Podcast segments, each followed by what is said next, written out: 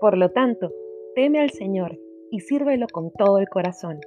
Echa fuera para siempre los ídolos que tus antepasados adoraron cuando vivían del otro lado del río Éufrates y en Egipto.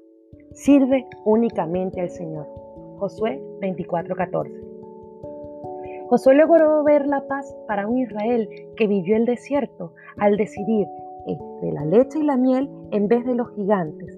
Y al final de su vida llamó a Israel y los invitó a tomar una decisión, seguir a Dios y ser bendecidos o negarlo con las consecuencias que eso conlleva.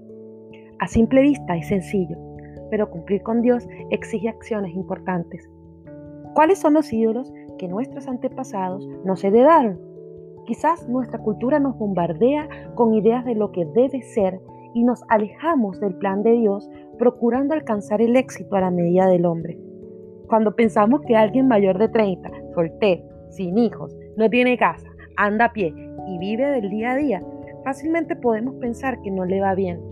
Pero resulta que esa es la descripción de lo que fue Cristo antes de su ministerio, en medio de una sociedad que igual tenía exigencias culturales, sobre todo para un primogénito. Renunciar incluso a las estructuras sociales en pos del plan de Dios para nosotros a veces es un esfuerzo y una decisión muy dura.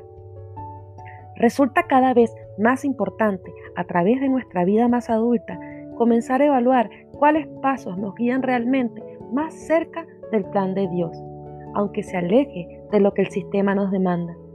Renunciar al empleo por irse de misiones, decidir ser soltero para dedicarse al servicio o estudiar canto en vez de medicina. Sí, las expectativas de nuestro sistema pueden llamar fácilmente locura a nuestras decisiones, pero parafraseando al apóstol Pablo, el Evangelio es cosa de locos.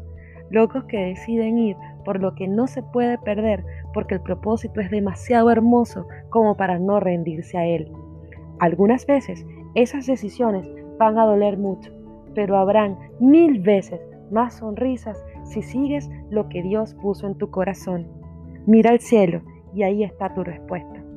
Lo que sea que decidas, decide por Cristo. Gracias y paz.